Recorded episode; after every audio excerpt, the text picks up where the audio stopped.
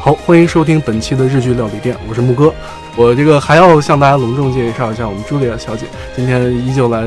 代班。Hello，大家好，我是茱莉亚杨杨小英，可以叫我小英。啊，对我今天又来代班了。嗯嗯，好的。这个今天呢，我们这一期节目呢，想聊一聊 Julia 的 Top Five 日剧。呃，压力有点大，这个这个。这个这个算是一个新人新来的这一个功课吧，我觉得有助有助于大家更好的了解一下你的品味。对，其实木哥跟我说要聊我的 Top Five 的时候，我就脑子里面一下蹦出来 Top Four，然后这个 Top Five 我始终迟迟没定。其实，在刚录的前一秒，我刚才有一个答案，真的，嗯，就是凑数的啊，凑数的，终于有一凑数的了。就就只有 Top Four。那我们就开始吧。行，好嘞，你先说你最喜欢第一个。嗯，那个。就我就不按一到四这样、嗯 top 一到四这么说，因为这四个在我心中是平行的，嗯因为是一一说到这个就一下蹦出来的，嗯我就按年年年代来说，好好吧。我们先说离我们最遥远的一个，一九九五年的第五届日剧学院奖的一部呃剧叫《奇迹餐厅》，奇迹餐厅我不知道这个就是收音机旁的你是收音机旁吗？可不错，有多少人听过这个奇迹餐厅啊？我跟他结缘吧，嗯因为当时我是从凤凰卫视、凤凰卫视中文台上面看到的，因为当时家里面能收到这个台，然后在上面播这个。我当时，呃，九五年，你想想我其实也就，暴露年龄啊，就是也就是一个小屁孩儿，对，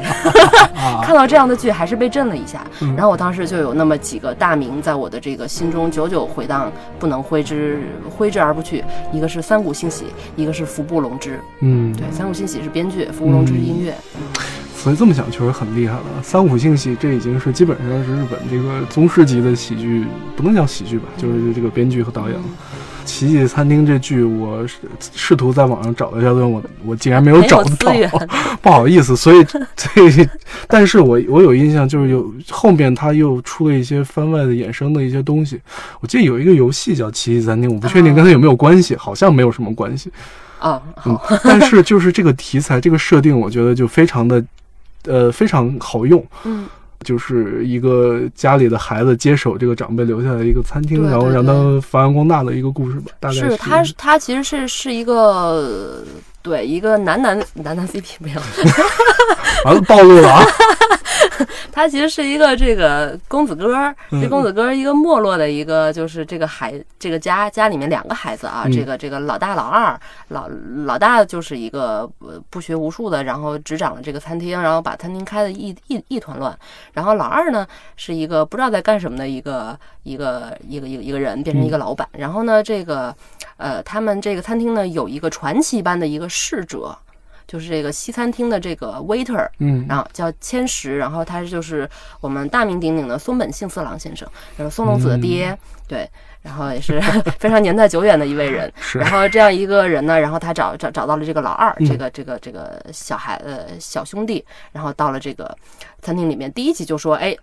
大哥，我这个经理，我找到了你们这个办这个店的老板，哎，我们要开始运营这个餐厅了。对，然后他就开始每一集开始运营餐餐厅，然后把这一帮包括山口智子在内啊，主厨啊，包括一些调酒的叫什么？那个女的，哎呀，我这个想不起来。对，反正都是熟脸，然后把他们一一聚集起来，然后一起发扬发扬光大，把一个西餐厅做好的故事。对，然后因为我们三谷大叔就是很擅长在这种小场景啊，这种这种来处理一些这种人物关系啊，这种对话啊什么的，所以这个剧非常的有意思。所以这个剧最打动你的点是在什么地方？它有，因为它每一集都会说一个 quote，类似于、嗯呃一句至理名言一样的。它第一集的名言是：呃，人生中呃所有发生在你人生中的事情都会在盘子上发生。哎，我当时就被这句话一个非常低沉的声音感觉好有道理啊。哎，说了这句话之后，我就非常有这个兴趣来看他。我想说，哎，那什么事情会在盘子上发生呢？然后我觉得那些演员们演的太有趣了，然后剧本写的太好了。我觉得现在在我看来，还是一个 天衣无缝的一个小场景的一个室内的剧。我总，我现我现在总有种感觉，就是其实你知道，随着年代的变化，我们嗯。其实讲故事的方法，就是流行的讲故事的方法一直在变。这个就就让我想起之前我们嗯就是很多年前弄《百鸟朝凤》的时候，哎，其实能够感觉到观众其实已经不太买账这一套东西了，但是电影本身是非常优秀的，但是其实这种就是它的叙事的方式，这种叙事的手法也好，它是会随着时代的改变而它它而改变的，就是大家能接受的方式总是在不停的变化的。但是我我不我不知道你在这这部剧里面有没有这种感觉，因为。可能是因为小的时候看的话，你可能留下印象比较深。嗯，是，哎，因为就是太久远了，然后在我心中留下的印象太美好了，所以就是就是现在看起来，我在豆瓣上其实有搜这部剧，然后看了评价什么的，其实留言的人非常少。然后有一个人写的是我是从深夜食堂来的，哦，他 就看了深夜食堂，然后可能底下有关联啊什么的，关联了很多餐厅啊这样的剧，然后看过来之后，他说完全不一样，完全不是深夜食堂什么的，就是。那个年代九九十年代的这种三谷信喜，呃笔下的这样的一个餐厅，那样的一群人，他们其实非常的虚幻，很不现实。其实他们的很多表演很夸张，嗯，但是他们是非常纯真和美好的。就是这份纯真和美好是现在很多剧不具备的。非常恐怖的一件事是，那些纯真和美好，你相信？嗯嗯，在那个时候那些剧，包括同时期的很多很多剧，就。演的都不像是真的，但是就是真实的美好。明白明白，那我就明白怎么回事了。所以你刚刚说《百鸟朝凤》啊什么的里面的一些东西，你可能觉得哎，好像不是，但是你真的相信它。对对对对对，没错，就是这种纯真美好的东西。其实你会发现，其实现在日剧也好，它里面套路越来越多，就是其实大家越越来越不求上进。就越来越不敢去开发新的东西，嗯，我有这个感觉，就是它的题材也好，故事也好，人物越来越标签化，它的形象越来越固定，就形成了一个一个，就像好莱坞剧本三部剧一样，那就是那么一套东西。嗯，说实话，其实你没有办法去再去更有再去更去信服它，因为很多东西你已经看的太多了。是的，是的，嗯，就是一份初心吧，我觉得第一部，初心好，这个词儿用的好。现在要说第二部，说。第二个是啊，现在时间往后推移七年啊，这个我长大了，我看了一部剧叫《漂流教室》，不知道这个收音机前的有多少人会对那个呃看过这部剧啊？它是一部漫改剧，然后它的这个它的这个作者是这个日本的殿堂级恐怖漫画的这个创始人，呃梅梅梅图一雄，呃写了很多恐怖漫。嗯，非常厉害的一位人。然后，其实我也是很久很久之后，我才知道他是一部漫改剧。然后后来去看了他的漫画什么的。其实我本身不是看太多漫画的人，但是我就是对这一部剧印象颇深，特别喜欢。反正漫画真的很出名，而且真的是很优秀。但是如果我没记错的话，我看好像有人讲说，就是漫画的结局跟剧的结局完全不一样。嗯。漫画是不是更更黑暗的，漫画特别黑暗的一个结局。但是反正这个设定啊，就是因为这种末世题材，就是或者说就是这种生存题材，其实，在吃鸡之前很早之前就已经开始流行了。是，就是就是其实大逃杀这个概念真的是日本人的一个算是比较独创的一个，不能叫独创，算是他们自。比较多用的一个东西是它的这个故事大概其实就是说一场地震把一所中学整个弄到了一个未来的一个时期，一个不适合人类生存的时期，是一个荒漠吧？对，一个在这对，一个在这种地方呢，大家要活下去的这么样一个很简单的故事。嗯，因为其实你发现这个日本人特别有这种非常奇怪的危机感。他们经常会搞一些这种奇怪的东西，什么一会儿哥斯拉呀，是一会儿奥一会儿什么奥特曼 又来拯救地球了，一会儿东京要沉没了，嗯，一会儿什么这个对吧？就然后什么，反正有很多这种什么，就就就就能想到的，真的有很多。包括东野圭吾也写过《悖论十三》这种，它也是一个类似这样的一个生存的。故事，它有很多这种，你会发现就是这种岛国的这种，它有这种非常莫名其妙的这种忧患意识。没错，没错，嗯，总觉得自己活在一个牢笼里面，他总是觉得自己就很害怕，自己就很快哪哪天就就被这个某种神秘力量消灭了。嗯嗯。嗯。他整个这个剧的这个其实脑洞很大，它的这个算是很非常高概念的一个剧，在零二年的时候啊，就很久远的一个年代。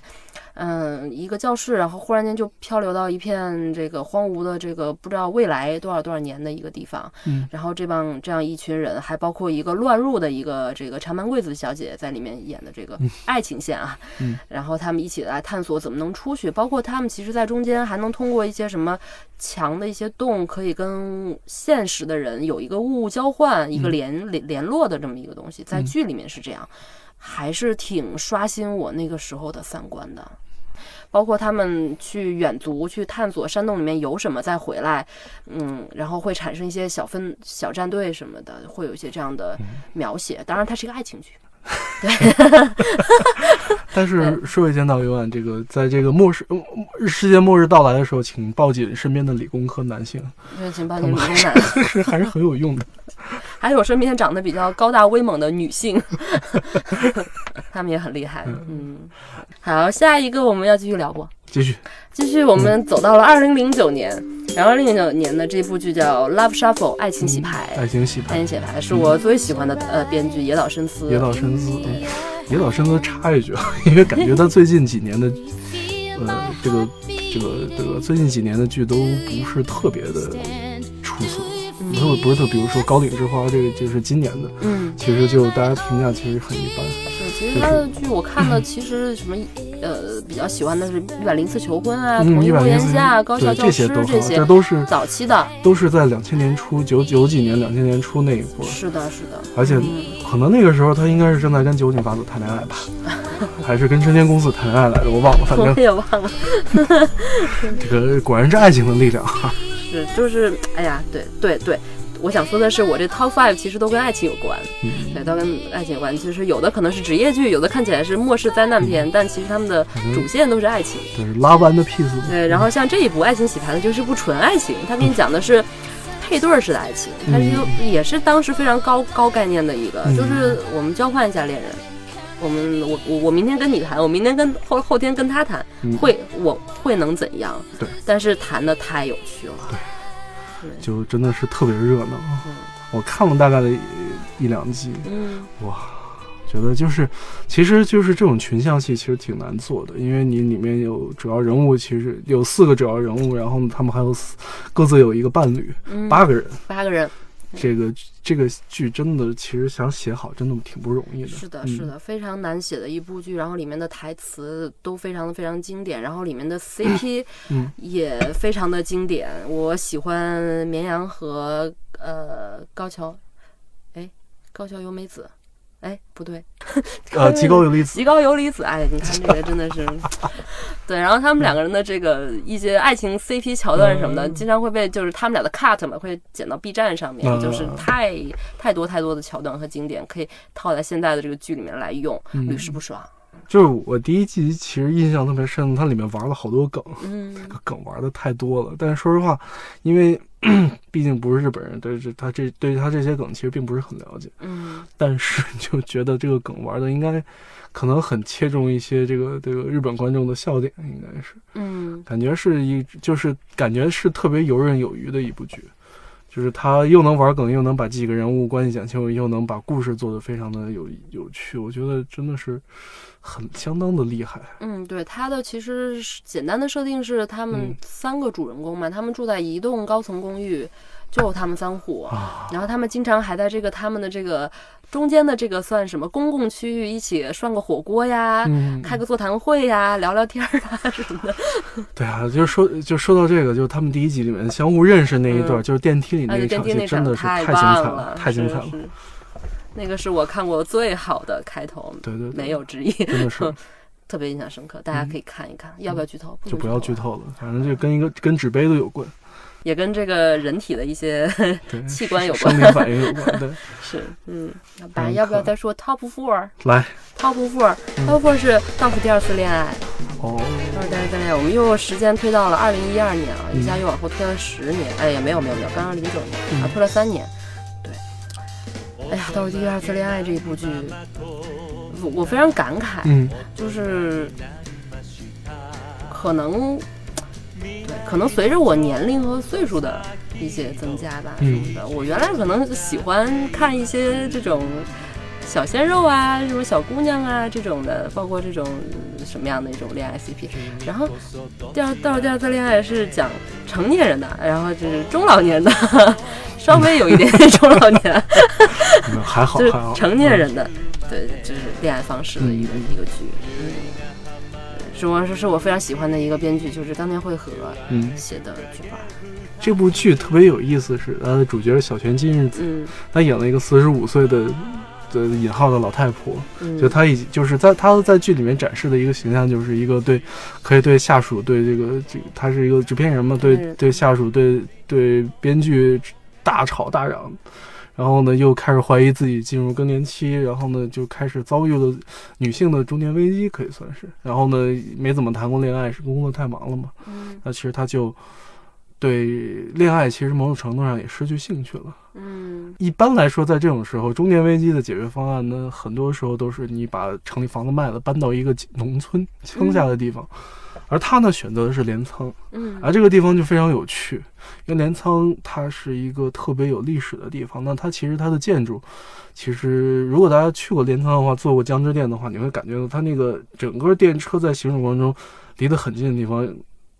就是楼楼挨楼，楼挨楼是的，就是这种旧民居这种感觉，其实是很多人，就是很多城东京人他们很向往的一个东西。是的，是的就像我们很多年呃几年前向往大理、像丽丽江那种感觉，我觉得有一点像。嗯所以呢，其实他讨论的也有一点这个问题，就是说，其实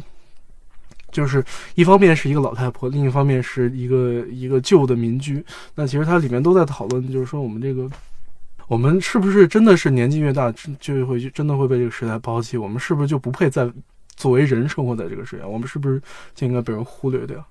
它嗯其实，在这个爱情之外，它还有这么一个 message 在里面，我觉得特别的有意思。是嗯他其实非常的生活化。这个嗯小泉今日子演的这个制片人吧，他其实呃有事业上的成功，也有事业上的低谷。嗯，嗯，然后他搬到这个镰仓的时候，也是可能是在事业上低谷吧，我有点忘记了。然后他来到了这个编剧一身嘛。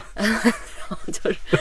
来到这个中井贵一，是中井贵一吧？嗯，中井，贵一的这个这个房子是他们是邻居，邻居这样的一个关系，然后我结识了这个中井圭一的妹妹，然后弟弟，然后这个这一这一家人，其实这样一个在城市里面，呃，有一点点渺小的这么一个孤身的一个女人，到了呃镰仓这样的一个陌生环境，然后有这么一群人。在他的旁边，他其实非常的开心。其实他有一种回归家的感觉，嗯没准儿他在东京找了这么，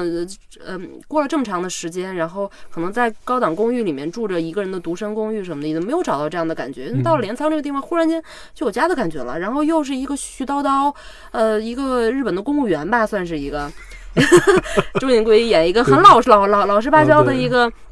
呃，宣传镰仓这么一个地方，嗯观光署的这么一个公公务员，然后跟他在一起，两个人就是，哎呀，那、相互之间老年人的 magic 就是有有意思的点，对，没有想到能被。编剧写的这么 真的，老年人的那个 magic 特别别扭，对 他们简直就一开始简直太别扭了。对但是嗯很奇怪，就会觉得他们两个人在一起好搭，而且好幸福。对对对对对，对一开始好像小圆金子还喜欢这个这个这个哥哥的弟弟，啊，对对对对，嗯、因为他是一个开咖啡店的嘛，就对就是非常就是暖男，中央空调型的中央，空调型暖男，就是什么都可以是 啊，对。但是这个剧的走向也非常的奇怪，就是这个这个哥哥的这个妹妹，就是这个。嗯，那个女演员叫什么？就是有星星演的这个内内田有那天有纪天啊，我超喜欢她，那天 我们都非常喜欢她。这个，对我们也是无可无法自拔的，就爱上了小泉今日子，死活要做她的小萌宠。对这个设定，我也是非常非常喜欢。嗯，真的这个设定就特别有意思，就是你旁边住这么一大家子人，贼热闹。对，经常就是我串门了，到你家啦，在你家吃个早饭呀，然后你们家的人呢想不开了到我家住一住啊，我们一起聊聊天儿，交交交流交流，嗯，挺好的。镰仓真的是一个特别有趣的地方，我觉得好像，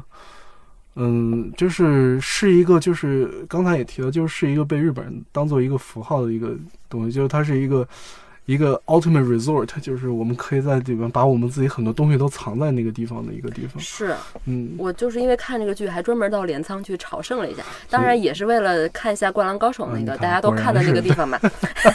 然后再一个就是江江之岛，呃，呃，另外就是我想去看看极乐桥啊，包括他们那个经常这个小泉今日在里面走。呃，他因为他要坐坐坐这个地铁，每天通通勤，嗯经常会忘了这个地这个这个地铁卡这样一件事儿。然后这个后面就永远跟着中井贵一跟他说：“哎，你这地铁卡在哪里呀、在哪里呀、你是不是又找不见了？”然后他们两个人从那个地铁那儿碰面之后，然后出来一路走回家，就一，然后我就会去找这个道儿，我就真的是比比着这个剧里面看，哎，是不是这儿，是不是这儿，哎，路过了这个什么，嗯，还是给他们的这个旅游收入带来了很好的促进嘛。所以其实你发现我在想，就是说日本有很多这样，就是它日剧里面有很多这样，就是依照一个地方或者是围绕着一个地方来讲。其实动画动画里面也有很多，包括日剧里面都有很多，他们这种叫做怎么讲，叫做地缘性。嗯他们特别讲究这种就是呃几毛痛，就是这种自己自己老家、自己这个当地的这种感觉，他们会有很多这样的东西在里面。嗯这个就我觉得这一点我挺我就看得很舒服。他们对于这种传统啊，包括这种风物啊、名物非常看重，特产是是是什么？有一些什么样的习俗嗯传统？要什么时间要喝什么样的酒？什么东西一定要要要用什么样的东西来包？他们对于这样的东西非常有自己的坚持。可以称之上，可以称之为繁琐、冗余，但是实际上这个是一种精神的传承。是一种坚守和坚持吧。因为有的时候我也在想，就是说，因为这个这个扯的稍微远一点啊，就是说嗯电影也好，电视剧也好，这种艺术形式其实本身并不是很适合东方的这种就是文化的这种，它跟东方文化其实并不搭。因为比如说我们的小说也好，我们的小说是章回体，嗯，其实这个东西其实在其实把它做成剧也好，做成电影也好，如果用好莱坞那一套东西，其实并不适用。嗯我一直是这么觉得，就很你会觉得很尴尬，因为好莱坞它是一个英雄之旅嘛，它走的是一个个人的成长，但是其实，在我们传统的这种小说里面很难有这样的东西。对，但你看日本人其实做的就相对好一些，就是他会有这种。就是我一直形容，就是好莱坞它是一个，它是一个大高潮，一个弧线。但是你像日剧也好，日本电影很多是它五分钟一个小小故事弧，一个一个一个，五分钟解决一个事儿，一个一个一个。其实这个就有点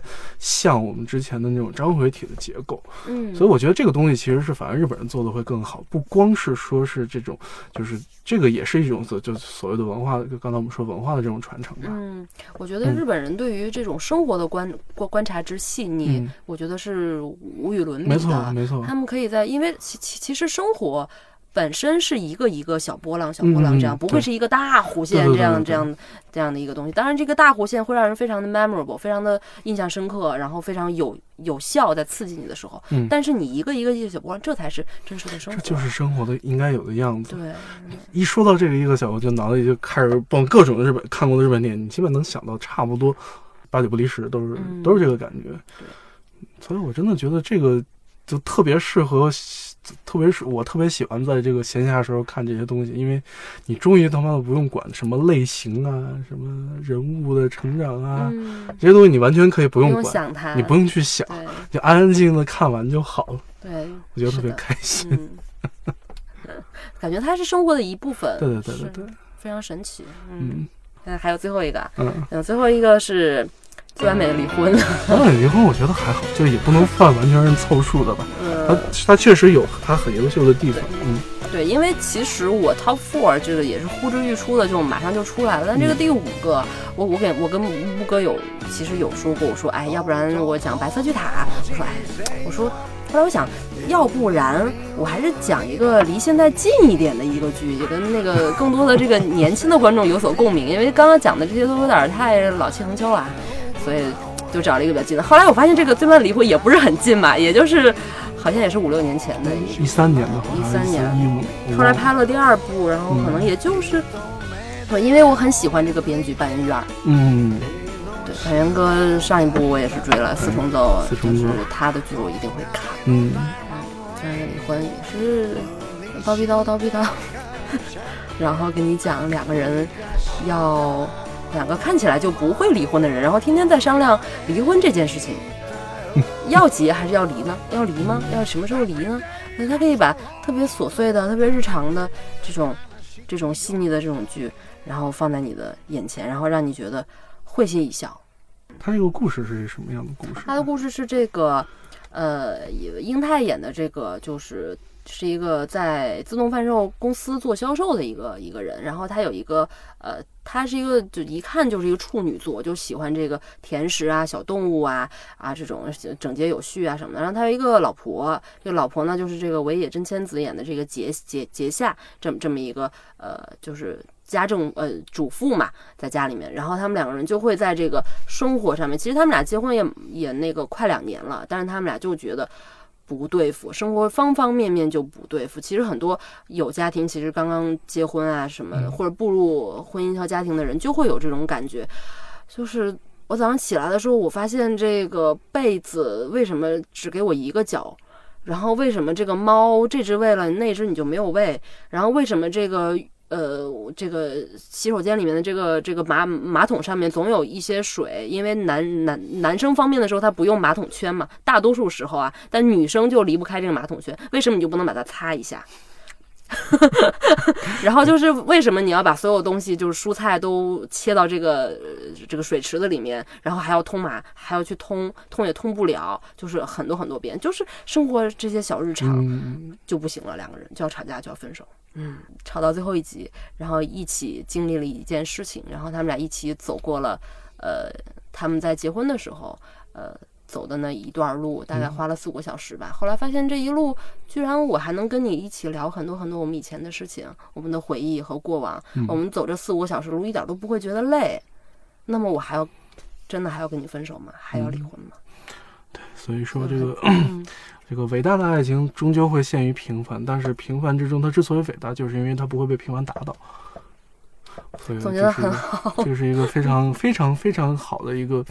设定。我你会发现，其实好多后来后面很多日剧也有或多或少有在讨论这个问题，我但我嗯觉得应该都没有他讨论的这么有趣。哎呀，其实因为我是到临时临时的时候，我才决定其实要说这个剧的。对于这个剧的一些细节，嗯我真的有点忘记了。但是就是整体的观感是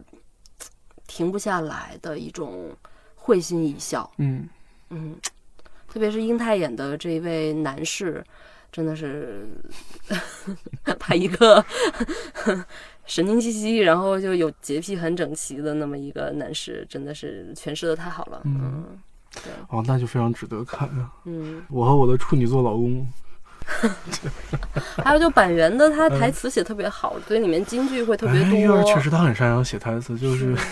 那个四重奏就已经被大家都在网上就捧得很厉害嘛。其实确实他台词就做得很出色，嗯但是就是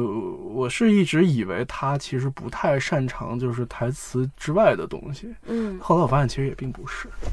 但是他这些东西做的也是不错，就是他的故事啊什么也其实还行。对，首先他的这个戏很走心，他嗯能发现。其实这样的一种社会现象，大家、呃对于这种普罗大众的这种共情性非常强，嗯嗯，大家能看进去。首先，他对于这种题材的选择就非常的好。第二，就是他对于两个要离不离，然后就是、呃、各种就是也不行了，然后还有一些外外部的诱惑，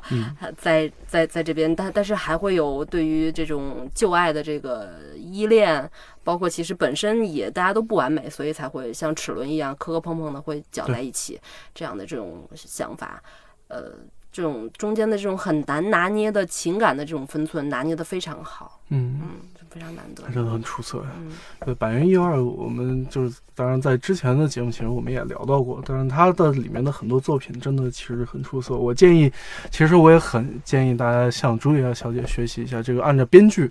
来捋这个剧，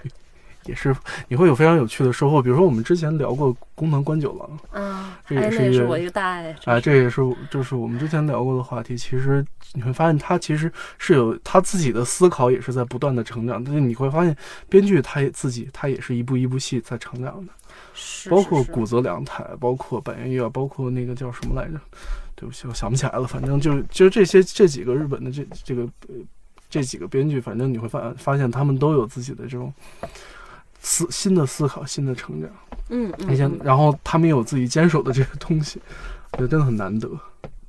是的，是的，是的。哎呀，嗯我的 top five 其实，哎呀，其实我心中，嗯你真的要让我去举举例的话，这两年看过的很多剧也是非常印象深刻，像宫藤关关九郎的戏啊，嗯呃，也是非常喜欢。像去年是不是有一个这个公主大人们，什么监狱的公主大人们嗯是宫藤官九郎的吧？今年呃，对，然后包括他之前的嗯池袋西口公园，嗯、系列的啊，这种 方面的也是非常非常喜欢，非常有嗯。灵气的一位鬼才导演呃编剧。非常厉害。嗯，也是，哎，只能让我说 top 五嘛，所以我就 这个数来数去，后来发现，哎呀，都是这种，可能有点儿节奏有点慢，有点儿女性向，有点儿呃絮絮叨叨，嗯。但是又满怀生活哲理的一些戏吧。嗯，其实让我梳理出来这个 top 五之后，我对我自己也有一番新的认识。嗯，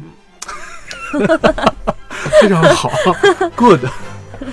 那我们就这个感谢 朱莉亚小姐的分享，谢谢大家，啊谢谢大家。这个希望大家回去也可以看看这个剧。